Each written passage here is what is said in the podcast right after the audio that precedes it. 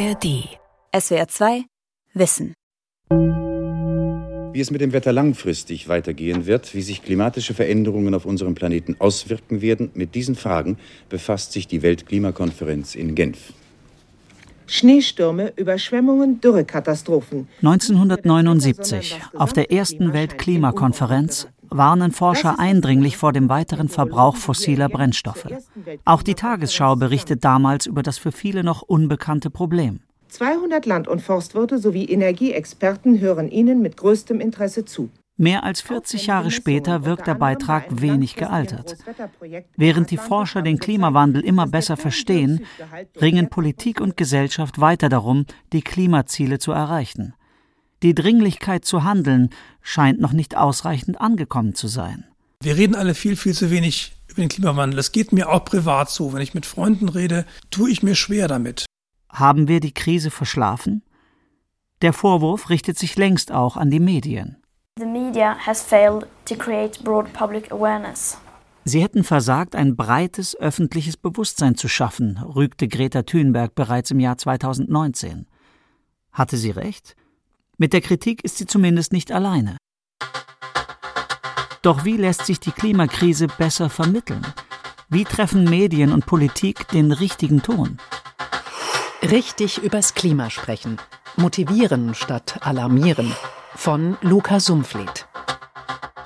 Was wir denken, hat halt eine Bedeutung dafür, wie wir handeln. Michael Brüggemann ist Professor für Kommunikationswissenschaften an der Universität Hamburg. Er erforscht, wie in Deutschland über den Klimawandel gesprochen wird. Also wenn die Titanic untergeht, ich kann entweder ins Rettungsboot springen oder mir eine Schwimmweste anziehen oder ich kann das leugnen und es ignorieren und einfach weiter die Musik spielen lassen und dazu tanzen und dann werde ich eben ertrinken. Deswegen ist erstmal Kommunikation wichtig, auch zu solchen Fragen. Lange schien der Klimawandel ein Problem zu sein, mit dem sich vor allem die Wissenschaft beschäftigte. Die Folgen für den Planeten waren mit bloßem Auge kaum zu erkennen. Heute ist es anders. Laut einer Bevölkerungsumfrage im Auftrag der EU-Kommission aus dem Jahr 2023 wird der Klimawandel in Deutschland hinter Krieg und Armut inzwischen auf Platz drei der wichtigsten Menschheitsprobleme eingestuft. Wenn also Politiker sagen, wir müssen die Bevölkerung mitnehmen, weil wir müssen denen das erklären, dann stimmt das nur so halb, denn die Bevölkerungsmehrheit ist schon lange total sensibilisiert für das Thema Umweltschutz sowieso, schon seit Jahrzehnten, aber auch für Thema Klimaschutz. Doch bloßes Wissen führt nicht automatisch zu klimaschützendem Verhalten.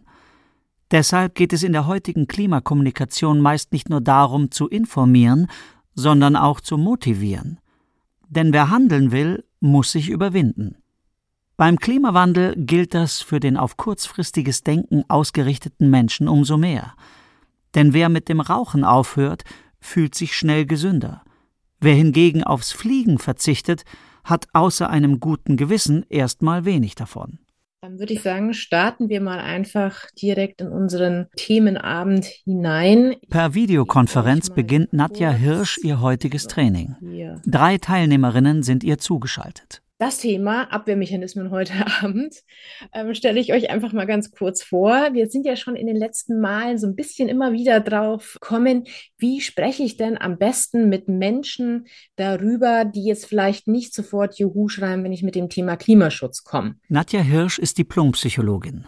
Mit dem von ihr gegründeten Institut für Klimapsychologie will sie Menschen dabei unterstützen, sich klimafreundlicher zu verhalten. Wir wissen eben aus der Psychologie, dass nur weil wir eine bestimmte Einstellung haben, daraus nicht automatisch auch ein entsprechendes Verhalten folgt. Also es gibt sozusagen diese Lücke zwischen Einstellung und Verhalten. Ob beim Grillabend, wenn maßlos viel Billigfleisch auf den Tisch kommt, oder wenn bei der Urlaubsbuchung der Flug wieder in die Ferne führt, eigentlich wüssten wir es besser. Das unangenehme Gefühl, das viele dabei erleben, nennt die Psychologie kognitive Dissonanz. Da kommen dann so ganz typische Abwehrmechanismen im Prinzip äh, zum Tragen. Entweder man, man verdrängt es einfach so ein bisschen, man lenkt sich vielleicht auch mit Social Media ab, das ist so eine klassische Möglichkeit. Oder man beginnt zu rationalisieren, dass man sagt, okay, dafür esse ich jetzt vier Wochen kein Fleisch, da war das eine Mal schon drin, also dass man dann so versucht, das so rational sich äh, auch gegenzurechnen, dass das schon in Ordnung ist. Wer ein Training von Nadja Hirsch bucht, bringt meist schon ein Bewusstsein für diese Themen mit. Auch die heutigen Teilnehmerinnen sind mit ihrem Verhalten recht zufrieden. Sie wollen besprechen, wie sie ihr Umfeld begeistern können. Also wenn wir das schaffen, dann haben wir ganz viel erreicht, weil das potenziell jemand ist, der dann vielleicht so eine ambivalente Person vorher war, die dann sagt, ach Mensch, okay, und das war ein schönes Gespräch und dann fange ich an, kleine Brötchen zu backen. Also es ist eine Riesenerrungenschaft, wenn es klappt. Nee, absolut. Also klar, ähm, man stellt sich immer vor, dass das dann sozusagen ähm, nur die Worte sind, aber das ist die, die Basis für alles Weitere. I don't want you to listen to me. I want you to listen to the scientists. And I want you to unite behind the science. And then I want you to take real action. Als Greta Thunberg im September 2019 vor den US-Kongress trat, hatte sie eine klare Botschaft mitgebracht. Hört nicht auf mich, hört auf die Wissenschaft. Hanna Schmidt-Petri, Professorin für Wissenschaftskommunikation an der Universität Passau, erinnert sich an den Auftritt. Die Forderung will sie aber so nicht übernehmen. Die Wissenschaft könne zwar mögliche Lösungen anbieten, aber die letztendliche Entscheidung darüber liegt natürlich bei der Politik. Und es ist auch Aufgabe der Politik, da eben bestimmte Interessenslagen auszuhandeln und gegeneinander abzuwägen und da dann eben Entscheidungen zu treffen. Und aus meiner Sicht kann es nicht Aufgabe der Wissenschaft sein, jetzt für einen bestimmten Lebensstil zu plädieren oder diesen Lebensstil irgendwie vorzuschreiben. Denn dafür hat letztendlich auch die Wissenschaft kein Mandat, sondern dafür haben wir eben demokratisch gewählte und legitimierte Vertreterinnen und Vertreter in der Politik. Wissenschaftliche Fakten können aber dazu beitragen, dass Debatten sachlich geführt werden, erklärt Schmidt-Petri. Oft sieht die Realität anders aus. Während die Wissenschaft nach Wahrheiten sucht, sucht die Politik nach Mehrheiten. Faktisch ausgewogen sind politische Argumente selten. Einzelne Fakten werden betont und andere ausgelassen. Betrifft das ganze Argumentationsketten, spricht man von Framing – ob beim Tempolimit oder beim Heizungsgesetz. Debatten um Klimaschutz sind voll davon. Und je nachdem, welchen Aspekt man da in den Vordergrund stellt, entsteht natürlich ein ganz anderes Bild von dem Thema an sich, von dem Problem an sich. Und was sehr wichtig ist, es entsteht natürlich auch eine andere Wahrnehmung, wer eigentlich für die Verursachung verantwortlich ist und wer eigentlich was tun müsste.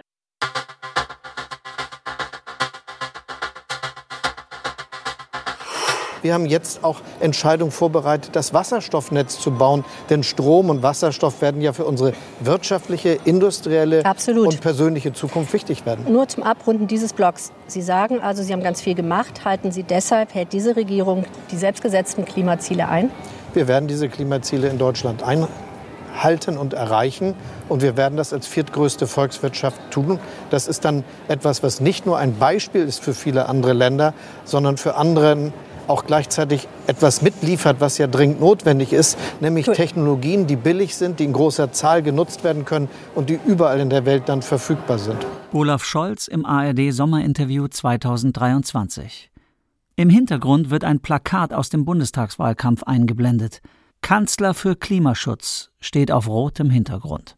Also wir haben verschiedene Narrative, äh, Klimaschutz zu verzögern. Erklärt der Kommunikationswissenschaftler Michael Brüggemann. Und eins davon ist das Technologienarrativ, dass wir sagen, ja, wir müssen jetzt noch nichts tun, weil wir werden ja in Kürze diese super Innovationen, meinetwegen, wo auch immer man seine Hoffnung draufsetzt, auf irgendwie alles CO2 aus der Luft zu ziehen oder plötzlich haben wir überall Wasserstoff, mit dem wir ganz schnell alle unsere Heizungen und alle Flugzeuge befüllen können. Von gelb bis grün.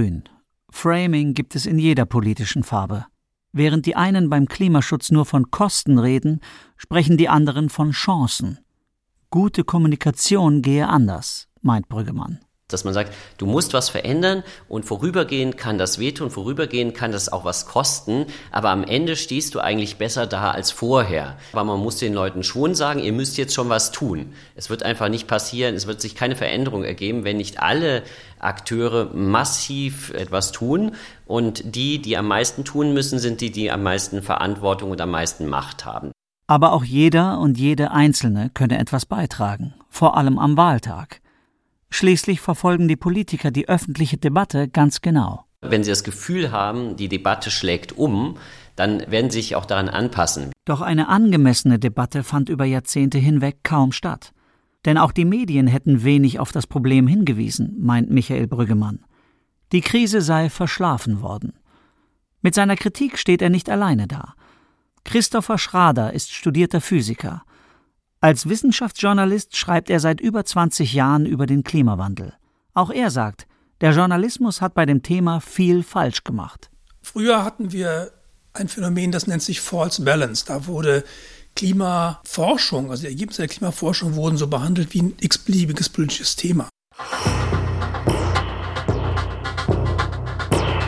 Professor Fritz Fahrenhold, RWE-Manager, früher Umweltsenator in Hamburg, heute unser Gast in SWR 1. Leute, er sagt, die Klimakatastrophe findet nicht statt. Im Bemühen um eine ausgewogene Debatte wurde auch Leugnern und Relativierern des Klimawandels in Talkshows immer wieder eine Stimme gegeben. Ob sich das Klima erwärmt und ob der Mensch schuld daran ist, das Publikum sollte sich eine eigene Meinung bilden. Beim wissenschaftlichen Inhalt ist es natürlich kompletter Blödsinn. Also entweder man hat wissenschaftliche Evidenz oder man hat sie nicht. Und deswegen waren die Leute auf der anderen Seite, die man dazugeholt hat, waren meistens irgendwelche Lobbyisten, die auch fachlich überhaupt keine Ahnung hatten, aber irgendwas dagegen gesagt haben. Fragen Sie Wissenschaftler, die sagen, ja, ja, stimmt, wir können es nicht erklären. Warum ist seit zehn Jahren die Temperatur nicht angestiegen, aber CO2 ist Jahr für Jahr angestiegen? Klima errechnet sich über längere Zyklen als die letzten zehn Jahre. Aber lassen Sie uns gleich darüber reden, wie, wie stark wirklich der Einfluss der Sonne ist und wie weit die Erwärmung oder eben Nicht-Erwärmung menschengemacht ist. Im Vergleich zu den USA waren solche Auftritte wie dieser 2012 im SWR in Deutschland weitaus seltener. Heute gibt es sie kaum noch. Doch die Kritik an den Medien läuft seit kurzem erst richtig heiß.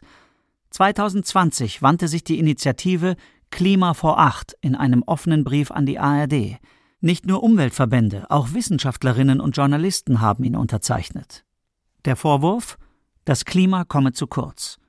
Die Forderung? Klimaberichte täglich, und zwar zur besten Sendezeit. Statt Börse vor acht, Klima vor acht. Michael Brüggemann hat den Vorwurf in einer Studie untersucht. Dazu hat er einen Blick auf die Sendung geworfen, die die meisten Menschen hierzulande informiert. Die Tagesschau. Und da äh, haben wir halt äh, von 2009 bis 2018 einfach gezählt, wie viele Tagesschau-Minuten erwähnen das Wort Klimawandel.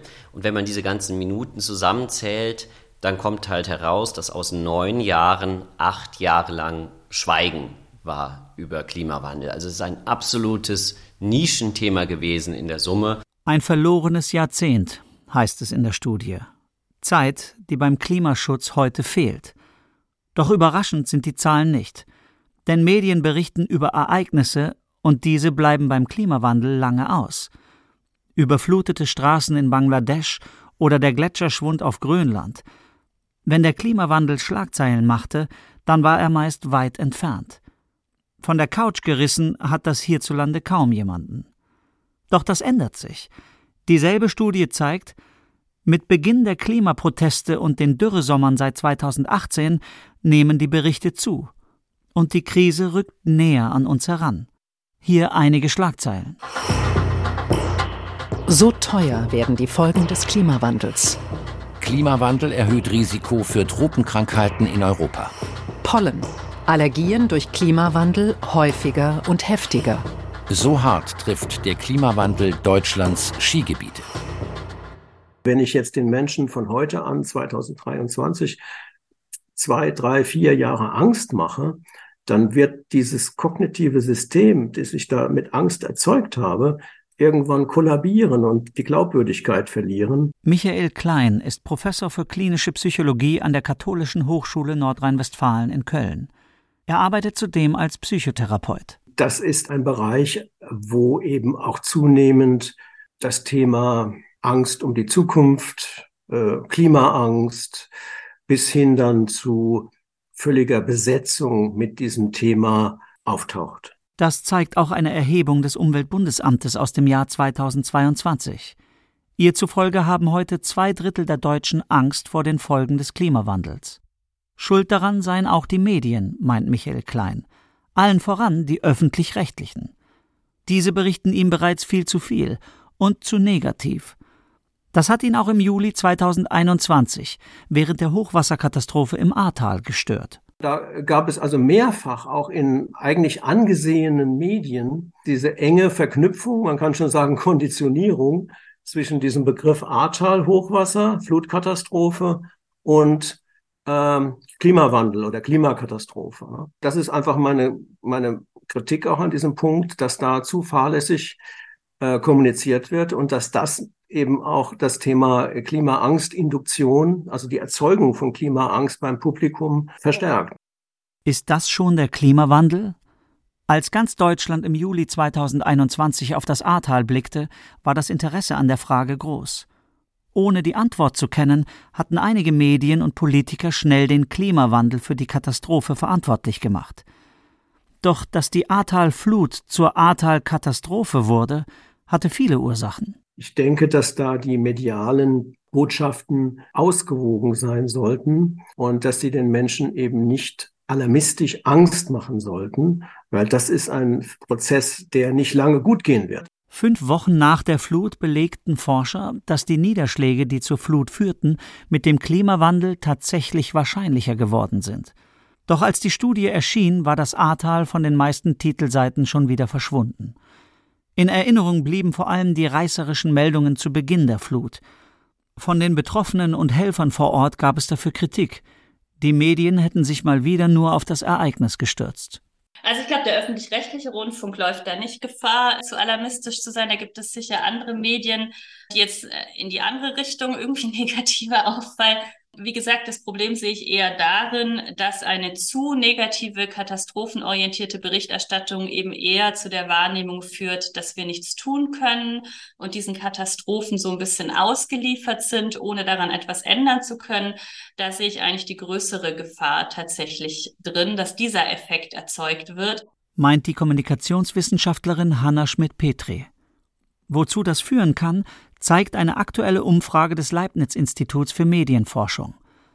Ein Zehntel der Befragten gab an, Nachrichten häufig bewusst zu vermeiden. Bei zwei von drei Befragten sei dies bereits gelegentlich der Fall. Die Gründe? Nicht nur die Menge der Nachrichten überfordere die Menschen, auch schlügen die Inhalte auf die Stimmung. Während sich die einen also mehr Klimanachrichten wünschen, können die anderen das Thema nicht mehr hören.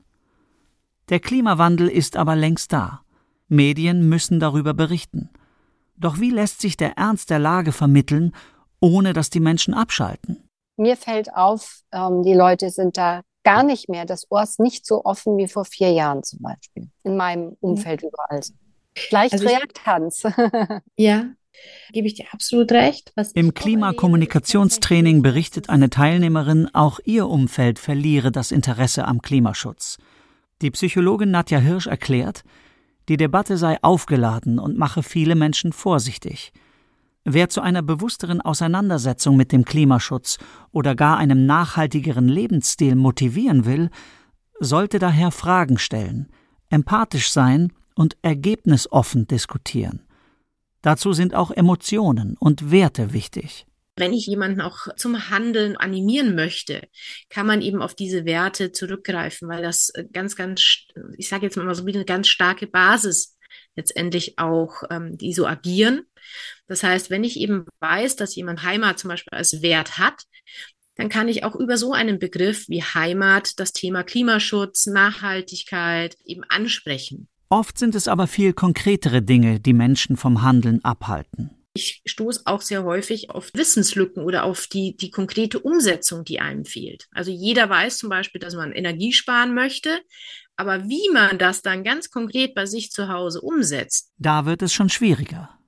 Gute Kommunikation sollte aber auch darauf eingehen. Lösungen aufzeigen, Emotionen und Werte ansprechen. In der Arbeit oder auf der Familienfeier kann das gut funktionieren. Doch können sich die Medien davon etwas abschauen. Ja, meint der Journalist Christopher Schrader. Er erhielt früher oft Leserbriefe, in denen ihm vorgeworfen wurde, er hätte nicht richtig recherchiert. Viele von den Leuten, die sowas gemacht haben, sind ältere Männer gewesen. Und viele waren aus irgendwelchen technischen Berufen. also typischerweise pensionierte Ingenieure oder sowas. Die hatten ihr ganzes Leben lang mit diesen Techniken zu tun. Die hatten, was weiß ich, Kohlekraftwerke gebaut oder Autos gebaut oder sonst was. Und nun kam dieser Artikel daher, der sagte oder implizierte, das war alles schlecht, das können wir nicht mehr gebrauchen, das muss weg. Ähm, da verteidigt man natürlich sein Lebenswerk. Da, da, da setzt dann auch das rationale Beschäftigen damit aus, was die gelernt hatten. Das waren ja wissenschaftlich gebildete Leute. Das setzte dann einfach aus. Weil bloße Fakten nicht ankommen, sei es daher wichtig, auch auf die Werte der Leserschaft einzugehen. Was bedeutet der Klimawandel für die Zukunft ihrer Kinder? Wie wirkt er sich auf ihre liebste Urlaubsinsel aus? Dazu muss es dann auch emotional werden, aber auch nicht in einer Art und Weise nur Angst zu machen, weil dann schalten die Leute auch ab, sondern wenn es bedrohlich wird, muss man auch zeigen, was für Lösungen, was für Auswege aus dieser Situation es gibt. Ideen, wie das aussehen könnte, gibt es bereits. Lisa Urlbauer veranstaltet Workshops am Bonn Institute. Das gemeinnützige Unternehmen will Redaktionen dabei unterstützen, ihre Berichterstattung zukunftsfähig zu machen. Dazu sollen auch Erkenntnisse aus der Psychologie helfen. Da gehört zum Beispiel Bildsprache zu, welche Bilder wählen wir aus, was macht das mit Menschen, Wortwahl, welche Sprache wähle ich, wie bezeichne ich Menschen. Freibadbilder während einer Hitzewelle wirken verharmlosend. Doch statt mit Fotos von Waldbränden oder trockenen Äckern Panik zu schüren, hat Lisa Urlbauer einen Vorschlag. Berichte sollten konstruktiv sein. Zum Beispiel, wenn wir darüber berichten, wie Städte verschiedene Hitzepläne haben und ähm, wie die sich ausgestalten, kann man Bilder auswählen, die diesen Lösungsansatz darstellen und zeigen. Also wir müssen die Klimakrise von der ganz oberen Ebene wegholen und sagen, okay, was bedeutet das für die Menschen in Wuppertal, Berlin, Bremen? Ähm, wo spielen die Geschichten und ähm, wie können da Lösungsansätze aussehen? Konstruktiver Journalismus nennt sich dieser Ansatz. Das bedeutet zu schauen, wo die Gesellschaft vorankommen kann, erklärt Ohlbauer. Wie diese Art der Vermittlung wirkt, haben Studien bereits erforscht. Dabei lesen die Probanden zwei Versionen eines Artikels, zum Beispiel über Plastikmüll. Einmal mit und einmal ohne Ideen, wie man ihn reduzieren könnte. Anschließend werden die Personen zu ihren Emotionen und Verhaltensabsichten befragt – es zeigt sich, dass sich die konstruktiven Artikel oft besser auf die Stimmung auswirken. Der Nachrichtenvermeidung könnte das tatsächlich entgegenwirken.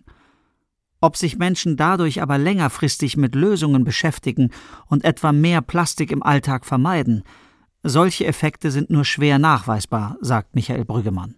Also Medienwirkungen werden gleichzeitig äh, unter- und überschätzt. Es wird überschätzt, wenn ich jetzt einen einzelnen Beitrag mache, dass der jetzt die Bevölkerung über dieses Thema aufklärt. Aber es gibt auch das Unterschätzen, dass dann manche Journalisten sagen, ich mache ja nur meinen Job, ich berichte hier, was hier passiert und ich habe gar keine Verantwortung. Würde in der Breite konstruktiv berichtet, dann hätte das wahrscheinlich schon einen Effekt für den Klimaschutz. Manche Journalisten sehen darin aber einen Konflikt mit dem Berufsethos. Lösungsansätze zu benennen, empfinden sie als zu aktivistisch. Schließlich sind sie dazu angehalten, sachlich und neutral über die Welt zu berichten. Initiativen wie das Bonn Institut sehen das anders. Für sie ist konstruktiver Journalismus sachlich korrekt. Es gehe nicht darum, alles schön zu färben, sondern darum, aus den vorhandenen Informationen auch einen Mehrwert für die Menschen zu schaffen. Dass Katastrophenmeldungen bei vielen Menschen jedenfalls nicht gut ankommen, lässt sich auch beim SWR beobachten. Was aber ziemlich gut abgerufen wird, sind Fragen rund ums Thema Energiewende. Also ist Photovoltaik besser als Windkraft? Für wen sind Wärmepumpen geeignet? Was kann Wasserstoff leisten? Also solche lösungsorientierten Ansätze, in denen schon auch viele Klimaaspekte drinstecken, die finden weitaus mehr Resonanz. Das erklärt Gabor Pahl, Leiter der Abteilung Wissenschaft und Bildung beim SWR. Die Abrufzahlen zeigen, Klimathemen kommen dann gut an, wenn Klima nicht schon auf der Verpackung steht. Das Wort Klima oder Klimakrise hat ja auch das Problem, dass es gleichzeitig zu breit und zu eng ist. Also es ist sehr breit, weil es ziemlich viel umfasst, von Dürren bis Hochwasser und Wirbelstürme und so weiter und dadurch dann doch wieder abstrakt bleibt. Und gleichzeitig ist es zu eng, weil es bei den meisten Problemen zu kurz greift, das Etikett Klima draufzukleben. So wie die Ahrtal-Katastrophe viele Ursachen hatte, ist auch bei anderen Problemen nicht nur der Klimawandel schuld. Doch Ob Insektensterben oder soziale Ungleichheit, bei vielen Themen spielt die Klimakrise eine Rolle, meint Christopher Schrader. Und deswegen muss die eigentlich in allen Ressorts, in allen Berichten auch mitgedacht werden. Also so wie ein Lokaljournalisten oder so Lokaljournalistin immer denkt bei jedem politischen Thema, wie betrifft das meine Stadt, so sollten Journalisten immer bedenken, was für einen Aspekt hat Klimawandel dabei. Welche Rolle Medien in der Klimakommunikation spielen könnten, ohne die Grenze zum Aktivismus zu überschreiten, wird nicht nur am Bonn Institut diskutiert. 2022 gründeten Journalisten das Netzwerk für Klimajournalismus. Klima sei kein Thema, sondern eine Dimension eines jeden Themas. Verlage und Sender sollten Verantwortung tragen und Redaktionen weiterbilden, so zwei der Eckpunkte einer eigens verfassten Charta. In Großbritannien hat die BBC ihren Redaktionen bereits 2018 ein Merkblatt zur Verfügung gestellt. Es soll helfen, Fakten zu verstehen und Irrtümer zu vermeiden. Beim SWR gibt es so etwas bis heute nicht.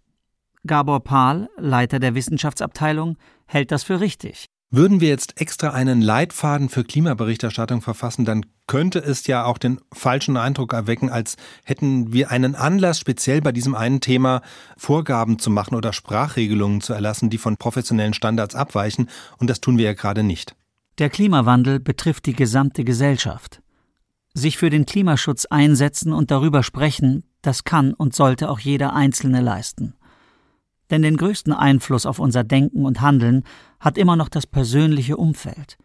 Hier anzufangen könnte sich lohnen, sagt Christopher Schrader. Wenn es die Norm ist, dass wir was gegen den Klimawandel, gegen die Klimakrise tun wollen, alle zusammen, alle, von, alle das von anderen wissen oder zumindest von großen Mehrheiten der anderen wissen, dann, dann kann das ja auch schneller vorangehen.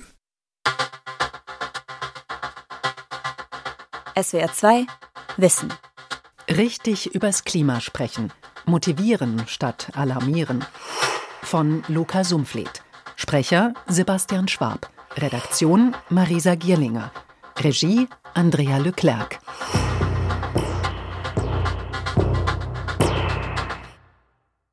Und hier noch ein Hörtipp.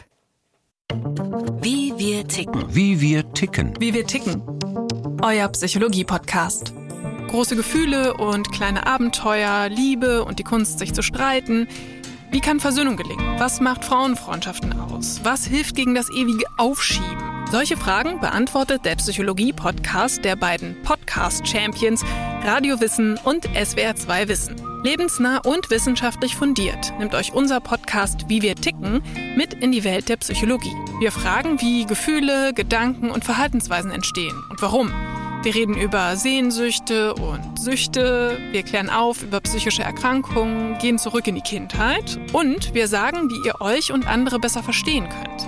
Wie wir ticken, euer Psychologie-Podcast von Radiowissen und SWR2 Wissen. Alle Folgen findet ihr in der ARD Audiothek. SWR2 Wissen. Alle Folgen in der ARD Audiothek. Manuskripte und weitere Informationen unter swr2wissen.de.